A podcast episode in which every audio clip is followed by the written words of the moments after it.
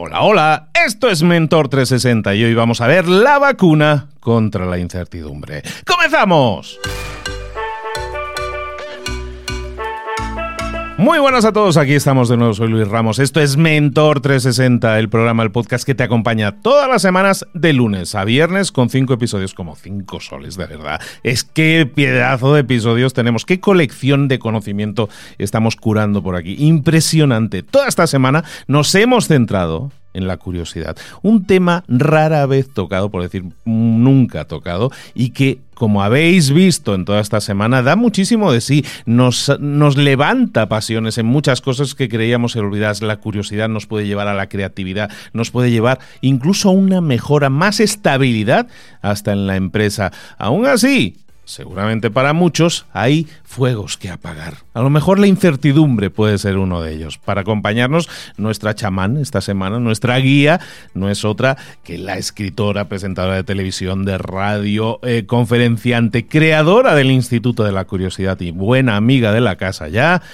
Además, mentora 360 toda esta semana, nuestra queridísima Teresa Viejo. Teresa, ¿cómo estás, querida? ¿Qué tal? Feliz de estar aquí. Pensaba cuando te estaba escuchando que no todas las incertidumbres tienen por qué despertarnos temor, miedo o inquietud. Hay una que es la que nos inspira el ser amado. Y eso no es malo la incertidumbre del ser amado. Me gusta, me gusta como concepto, pero fíjate que para muchos eso lo llamarían hasta miedo. No, no, verás, ya como Casanova, el famoso Casanova, explicaba que el amor era tres cuartas partes curiosidad y un tercio, perdón, una última cuarta parte apego. Es decir, el mm. propio amor tiene mucho de curiosidad. Si lo pensamos, cuando alguien nos gusta, nos atrae, queremos saber todo de él. Y en ese proceso de enamoramiento contamos sus lunares, sus cicatrices, descubrimos en la piel algo nuevo y es como, ay Dios, voy descubriendo. Por tanto, es algo incierto, es un continente por explorar. Cuando ya entramos en el en la cuarta parte del apego ya es que aburrimiento, otro lunar más.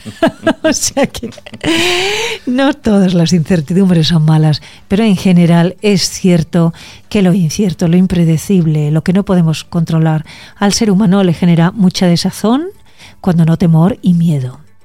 Y en estos últimos dos años, otra cosa no, pero incertidumbre hemos tenido. En estos últimos dos años hemos aprendido, querido Luis, lo que es la vida.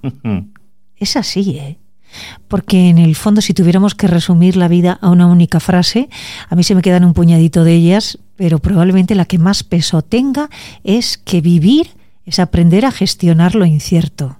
¿Y qué afán tiene el ser humano en predecir? ¿Qué afán tenemos cada día en tratar de apresar la certidumbre? Y por mucho que lo intentemos vamos a llegar tarde, porque ni los nigromantes, agoreros, todos... No hay bola de cristal. no hay bola de cristal. Ni los astrólogos, que algunos son bastante certeros, son buenos interpretando qué es lo que ha pasado, pero no tanto previniendo lo que va a suceder. Te hablan de energías y a partir de ahí son disponibles y tú puedes hacer lo que quieras. Pero el ser humano tiene una necesidad de saber qué va a pasar. En todo, en lo pequeño y lo grande. Y no conozco a nadie a nadie que me pueda decir, no, a mí lo incierto, me, quiero decir, a nadie cercano. Yo conozco a alguien que tiene una frase que es muy rotunda y que luego os la diré, que diga, lo incierto no me importa. Mira, nos ponemos nerviosos ante la nota de un examen. Si pasamos una prueba de selección de personal, también. Si nos hacemos una analítica. Si es normal, si es de estas de revisión, no pasa nada. Si nos duele algo y queremos saber, y si ya tenemos una sintomatología sospechosa, no te quiero contar. Nos, tenemos, nos ponemos nerviosos si nos vamos a casar. ¿Qué va a pasar ese día? ¿Llueve o no llueve? Eh, nos, todo nos genera. Si va, bueno, si va a dar a luz nuestra mujer o nosotras, todo. Todo es incierto. Y todo nos perturba y todo nos hace dar vueltas a la cabeza. Y bueno, ya te llamaré y tú piensas, Dios mío, ¿cuándo me llama? ¿Me llamará ahora? No. Eh, Hemos caído en la trampa de los móviles, de WhatsApp, del doble clic, el doble check, en azul, no azul, me ha leído, ¿por qué no me responde? Todo es así. Entonces yo creo que lo que hemos vivido en estos últimos dos años ha sido como una profunda agitación a la humanidad para decir, mirad, no podéis predecir nada. Podéis tener ideas más o menos así, más o menos, qué sé yo, preconcebidas, pero luego llega Putin y las revienta. Mm. Entonces, o un virus, algo muy chiquitito, o sea, un, un Plutón pequeñito desactivando todo un gran planeta. Y ante toda esa incertidumbre, habrá gente que reaccione yéndose al polo opuesto, a la apatía probablemente. Tú estás aquí pregonándome la curiosidad, pero hay gente que a lo mejor dice, pues yo, ¿sabes qué? Como tortuguita me encierro. Eh, ¿Cómo batallamos eso? Yo voy a contarte una anécdota personal que me cambió no me cambió porque estaba en la línea, pero me reforzó enormemente este mensaje. Cuando estábamos en la pandemia, un muy buen amigo me llamó por teléfono y me dijo, mira Teresa, estoy haciendo, bueno, lo típico que nos preguntábamos cómo os encontráis, etcétera. Él estaba pasando la pandemia, el confinamiento con su hija de 18 años y me dijo, mira, estoy leyendo con ella en voz alta libros que me han marcado y estamos leyendo El hombre en busca de sentido de Víctor Frank, que es un libro necesario para cualquier ser humano, muy fácil de entender, muy cortito, la historia de su encierro en un campo de concentración. Víctor Frank ha sido uno de los grandes neurólogos, neuropsiquiatras que ha tenido este siglo XX y él cuenta su historia y su vivencia. ¡Ay, qué interesante! Y yo, no sé por qué, colgué y dije, voy a coger este libro de mi biblioteca. E hice lo que suelo realizar yo digo que es un juego al azar, pero no es al azar. Yo pregunto al libro qué quieres que lea. Entonces yo digo, voy a abrir al azar una página. Y la página en la que, en la, página en la que se abrió, el texto a la derecha decía, junto a aquel sentido del humor, aprendimos a sobrevivir gracias a la curiosidad. Con la curiosidad, los prisioneros de Auschwitz nos hacíamos preguntas, con las cuales parábamos nuestra mente, el miedo se iba y jugábamos. Nos preguntábamos cuándo se rompería la suela del zapato, cuándo vendría el prisionero que fin, nos golpeaba, cuándo iba a nevar, cuándo no, incluso quién iba a ser el siguiente que se iba a morir. Pero mientras tanto, el miedo se esfumaba. Cerré el libro y me puse a llorar. Y dije, vale, lo he entendido. Si yo me quejaba estos días de vaya, estaba en todo mi proceso de divulgar la curiosidad con conferencias, con actividades que tenía, y todo se ha visto parado. Me estoy encontrando con un hombre que está al borde de la muerte y me cuenta que él y sus compañeros utilizan la curiosidad para sobrevivir. ¿Cómo no voy a seguir divulgando a la humanidad, a quien me deje escuchar, a quien se preste a ello y se abra la curiosidad, que tenemos una herramienta para frenar el miedo que nos despierta no saber? Y esa herramienta es hacer preguntas primero al miedo. Cuando yo siento miedo, yo me hago preguntas, Luis, y digo, vale, bien, ¿por qué tienes miedo, Teresa? ¿De qué? ¿De qué? Puede ser pequeño o grande. ¿Tienes miedo porque en una situación anterior de tu vida pasó algo en esta circunstancia? Por ejemplo, cuando llego tarde y no encuentro sitio, siempre tengo temor de voy a llegar tarde. Entonces me digo a mí misma, ¿de qué tienes miedo? Llegar tarde y que se enfade la persona que te está esperando. A lo mejor tenías que haber salido antes o haberle puesto un mensaje o haber cogido el transporte público. Y luego, ¿y si encuentras un sitio? ¿Por qué tienes miedo si vas a llegar a tiempo? Y digo, ah, pues tienes razón, Teresa. Cuando llegue a ese momento, ya veré cómo reacciono. Y si estoy llegando tarde, pongo un mensaje y ya está. Porque a veces cuando vamos de cara a las, situaciones, a las cosas, y explicamos con autenticidad qué pasa, la otra persona lo ve normal. Por tanto, cuando se nos despierta un miedo ante lo incierto, ante algo que no va a pasar, tenemos que hacer el tiempo y vamos a hacernos primero preguntas a nosotros. ¿Para qué estás ahí? ¿De qué me quieres hablar? ¿Es una situación antigua? ¿La gestioné bien? ¿No la gestioné bien? Aprendí algo, ay amiga que aprendiste algo pero no lo estás poniendo en práctica, pues ponlo en práctica ahora. Si es una situación mayor, hago lo mismo. Esto está aquí para algo. ¿Puedo modificarlo? No. Y si no lo puedo modificar, ¿qué hago? Seré resiliente. Fíjate qué poderosa es esa cosa que tenemos dentro frente a algo que puede llegar a bloquearnos todo esto me resuena muchísimo con, otras facetas que incluso hemos tocado en Mentor 360, que tienen que ver, por ejemplo, con mindfulness y estar en el presente, ¿no? Vivir en el ahora y no en el lo que fue o lo que será, ¿no? Claro, es una de las cuatro patas que tiene el mindfulness, la curiosidad. Yo no lo sabía, ¿eh? Yo medito de forma muy intuitiva, no practico mindfulness como tal, quien dirigirá mi tesis es, uno de los grandes, mi tesis doctoral es uno de los de las referencias españolas en mindfulness y es psiquiatra, es psiquiatra. En el fondo, las verdades de vivir, las herramientas, si las podemos poner en un cestito, son muy pocas, son unas cuantas, y si las optimizamos, las cosas van francamente mejor. ¿Desaparecen los problemas? No. Los convertimos en desafíos, en retos. ¿Vamos a tener más dinero? No, tendremos el mismo o menos o más. ¿Quién lo sabe? ¿Va a llegar el amor de nuestra vida? Sí o no, a lo mejor es el que tenemos al lado, o a lo mejor llega más tarde, o a lo mejor, oye, tenemos pequeños amores en cada momento. Ahora, si estamos ahí, observando lo que sucede en cada momento, estando presentes, disfrutando, tratando de descubrir lo extraordinario en lo ordinario, es que el miedo se va. Yo siento en mi vida cómo el miedo se va. Yo sé cuánto se cuela. Sí, como esto es, supongo que sabéis la, la leyenda del, del, lobo, ¿no? La leyenda, dicen que Cherokee de los dos lobos, el blanco y el negro, ¿la conocéis? Es muy bonita. Un abuelo le cuenta a su nieto que los seres humanos tenemos en nuestro interior dos lobos. Un lobo negro, que está siempre enfadado, que es agresivo, que cree que todos van en contra de él y por tanto tiene esa actitud de, de, violencia frente a, a, lo que le rodea. Y un lobo blanco amable, compasivo, empático, resiliente. Están en, contacto, en continua pugna. Y le dice el nieto, ¿y quién gana, abuelo? Y responde el abuelo, aquel a quien tú des más poder. Está en nuestra mano dejar que el miedo ocupe terreno.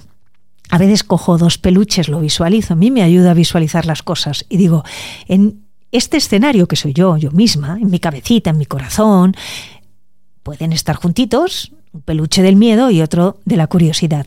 En cuanto que yo deje o anime, mejor dicho, a la curiosidad para que avance, el miedo retrocede. Ahora, si la curiosidad está quieta y el miedo va creciendo y yo dejo que en mi cabeza el miedo vaya diciendo, no te va a salir, no te van a coger, el avión se va a caer, hagamos ese pequeño juego, porque yo lo he hecho, yo no tengo miedo a volar.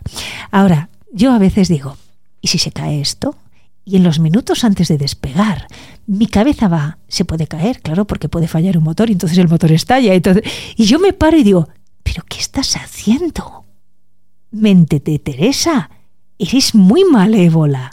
Por tanto, debemos de entrenar a esa mente y la entrenamos con pregunta-respuesta. Esto se va a caer, entonces tú dices, ¿y, y quién te ha dicho a ti que se vaya a caer? Porcentualmente, es infinitamente mayor que el avión despegue. Por tanto, cállate y haz el favor de leer una revista que tienes en tu mano. Es un juego, si quieres, muy perverso. Al mismo tiempo, yo creo que es el juego del propio desarrollo personal, o sea, el diálogo interior con nosotros mismos, conocernos, saber a qué puntos llegamos donde nos sentimos vulnerables, inseguros, es muy rico, porque ese conocimiento nos permite después manejarlo de otra manera, alimentarlo de otra manera, llegar a un ámbito apreciativo. Y a eso llegamos de una manera sencillísima y prácticamente única, que siendo curiosos con nosotros mismos. Y en este punto que tú estabas comentando, estamos hablando mucho de, de lógica ¿no? Estamos hablando de incorporar la lógica muchas veces en situaciones a lo mejor de incertidumbre, ¿no? O sea, pues la lógica te va a decir, te va a responder a esas preguntas que te vas a autoformular. ¿Cómo casar eso, esa, esa búsqueda de la lógica en el presente, con muchas veces el fluir, el dejarse llevar, el yo me dejo llevar por la intuición? No hay una pelea entre el intelecto y el corazón. Hay un flujo muy rico entre nuestro pensamiento lógico y un pensamiento intuitivo. De hecho, yo tengo una eh, presunción que no es científica, es muy, muy intuitiva, y es que a veces la intuición se hace valer de la curiosidad y de las preguntas lógicas para decirnos esto que tú sabes internamente, llévalo al cerebro, cuéntalo, háblalo, explícalo. A veces hay algo que sentimos como que sabemos y que tenemos que ir por ahí y luego nuestra mente lo ordena. Es la intuición la que manda señales. Es como si... Yo no sé explicarlo, porque todo lo que expliquemos desde nuestra mente racional lo explicamos de una forma muy torpe, pero es como si hubiera una especie de gran baúl de sabiduría interna que no sé de dónde llega. Ya incluso la epigenética nos dice que parte de la sabiduría de nuestras células vienen de los abuelos padres, abuelos, de experiencias que ellos vivieron. ¿cómo vas a experiencias traumáticas que ellos vivieron? Es decir, guardamos en alguna parte de nuestro ser, no digo de nuestro cerebro, de nuestro ser, información. Información, sabiduría, es mucho más rica la palabra. Y llega a nuestro consciente, a nuestro cerebro lógico. La manera que tiene de hablar es la intuición. Por eso nuestro cerebro tiene que ser también muy flexible para acoger la intuición y decir, venga, va, lo llevo al pensamiento lógico. Porque si está rechazándolo, y si lo rechazas por creencias, Luis, porque, porque hemos entrado en un flujo, eso a veces les pasa a los científicos, pero yo me encuentro muchos científicos intuitivos. Hay científicos que dicen, bueno, solo el pensamiento lógico y lo que está demostrado y el proceso científico. Hay otros que no son así, eh, son puramente intuitivos. Conocí a una científica española muy joven que se llama Corina Amor, que está trabajando en Estados Unidos y que ha realizado su tesis doctoral fue demostrar que unas células humanas, especialmente cancerígenas, se reproducían de determinada forma y que si se frenaba esa reproducción se frenaba el envejecimiento. Si esto lo prueba en humanos, es capaz de frenar un proceso cancerígeno e incluso frenar el envejecimiento, de los humanos, porque una buena parte de la ciencia lo que está buscando no es que seamos eternos, sino que lleguemos a, lleguemos a 120 años de forma saludable, que, que podamos morir viejos y saludables. O sea, como esto lo que contaba la otra científica, Ana María Cuervo, se mueren de un día para otro, pero estupendamente, que se quedan dormiditos, ¿no? Bueno, pues esta mujer, eso que ella probó, que lo sabía con veintipocos años, era una intuición. Ella decía, yo a mis veintipocos años tenía esa intuición. Y se lo dije a un profesor, a mi profesor de tesis doctoral. Y él, qué maravilla eso, dijo. Por si acaso ten un plan B, un plan B, pero pruébalo. Y lo probó. Entonces, esa relación tan oh, sibilina, qué sé yo, sofisticada, mágica incluso, entre la intuición y el pensamiento lógico, es formidable y la, y la curiosidad está amparando a ambos. Tiene todo el sentido, Teresa. De hecho, hay, pues es que hay muchos descubrimientos todos los descubrimientos básicamente vienen de la intuición y luego de buscar la forma empírica de comprobarlo, ¿no? Física teórica, eh, la física cuántica, todas esas vienen de, un planteamiento del el, what if, ¿no? Que dicen, el qué pasaría si esto fuera verdad, ¿no? Entonces tiene todo el sentido que incluso también para nosotros nos lo apliquemos. Muchas veces no sabemos eh, cómo explicar las cosas, como muy bien decías, pero eso no quiere decir que no ocurran. Así es. E incluso afanarnos en tratar de darle una explicación mental o racional, intelectual, es muy frustrante, así que hay que acoger. Hay que, yo siempre digo, cuando la intuición te dice algo, acógelo, déjate llevar, fluye y luego celebra y asómbrate del lugar al que llegas. Toda esta semana nos ha estado acompañando Teresa Viejo, acompañándonos para descubrir eh, la curiosidad. Esa cosa que tú utilizabas tanto cuando eras niño y que a lo mejor le diste al botón rojo y la apagaste, vamos a decir ahora ya, con todas las palabras, la apagaste temporalmente. Ahora es el momento de volver a activarla, de reactivarla y disfrutar de ella como herramienta de construcción masiva, que diría el otro. Muchísimas gracias Teresa Viejo, eres ya mentor 360 con todas las medallas, fanfarrias y honores y te agradezco muchísimo tu generosidad y el que hayas estado con nosotros toda esta semana. Vamos, yo quiero la medalla, el diploma, la orla, quiero todo para ponerlo ahí y sentirme muy orgullosa de ser mentora 360. Y te faltan los vítores, que los vas a recibir ah, hoy, que los vas a recibir hoy en, la sesión en vivo que vamos a tener para rematar la semana, donde damos la oportunidad a toda la gente que nos ha estado acompañando y nos ha dedicado su tiempo a, que te puedan hablar, que te puedan preguntar, que te puedan consultar eh, o simplemente darte las gracias como yo lo he hecho. Muchísimas gracias, Teresa. Eh, ¿Dónde te podemos localizar para que las personas que, que tengan claro que aquí hay un camino a recorrer, que lo puedan hacer de tu mano. Me pueden localizar a través de mi web www.teresaviejo.com través de redes sociales, Instagram, por ejemplo, y especialmente a través de LinkedIn. En contacto directo respondo siempre y en el contacto de la web también. La niña que todo lo quería saber, también es el libro que tenéis que comprar. Sé, Teresa, hemos estado aquí hablando y yo le voy recomendando libros. Ahora a vosotros que estáis aquí acompañándonos, os recomiendo su libro. La niña que todo lo quería saber y es el siguiente paso que necesitas llevar a cabo para continuar con este proceso de despertar de nuevo, del nuevo despertar de tu propia curiosidad, que a lo mejor la teníamos un tanto dormida. Para todos vosotros, para ti Teresa, que tengas también un excelente fin de semana y a todos vosotros también. Nos vemos el lunes con más y si estáis escuchando esto en el día de emisión, nos vemos un ratito más en nuestro Instagram. Un beso a todos. Feliz fin de semana. Gracias. A ti.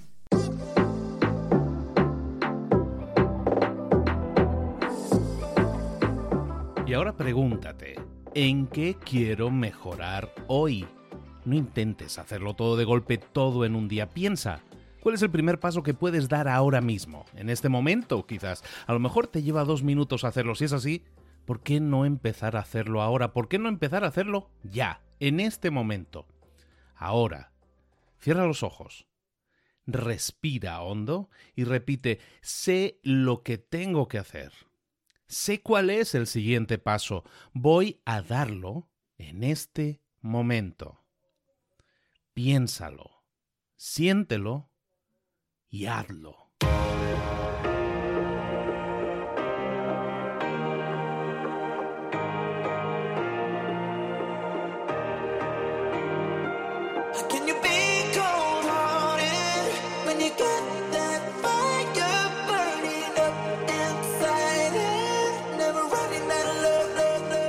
Muchas cosas de las que hemos visto hoy ya las sabes. La mayoría del conocimiento que compartimos aquí ya lo sabes. Sabemos lo que tenemos que hacer, sabemos lo que tenemos que evitar, lo que no tenemos que hacer, todo eso ya lo sabes. El único problema es que no lo ponemos en práctica, no pasamos a la acción y es ahí donde te necesito a ti y a tu compromiso. Si una sola de las ideas que hemos comentado hoy resuena en ti, te llama a ponerla en práctica, entonces, define el paso más pequeño posible, el gesto más mínimo, y hazlo ahora mismo.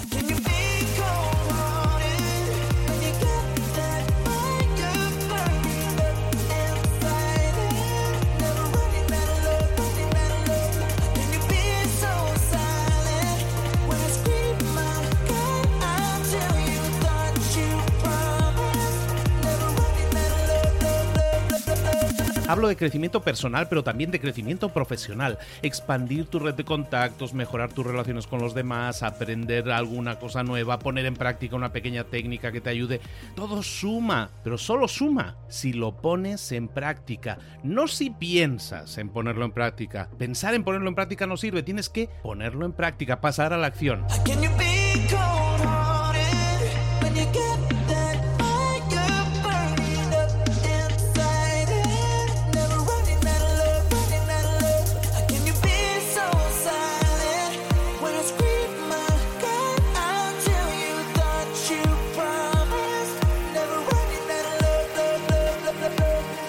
Acuérdate de este ingrediente secreto también. El ingrediente secreto es la actitud. Tu actitud. Tu actitud transmite. Si sales a la calle con ganas, la gente lo va a notar.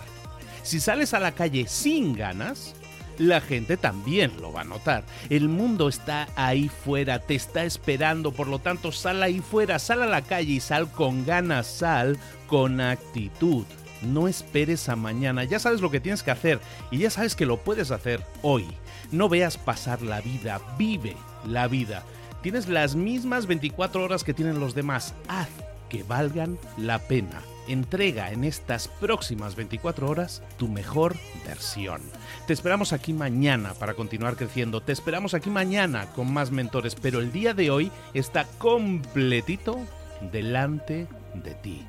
Así que ponte en pie pisa fuerte, respira hondo, sal ahí fuera y conquista tu día.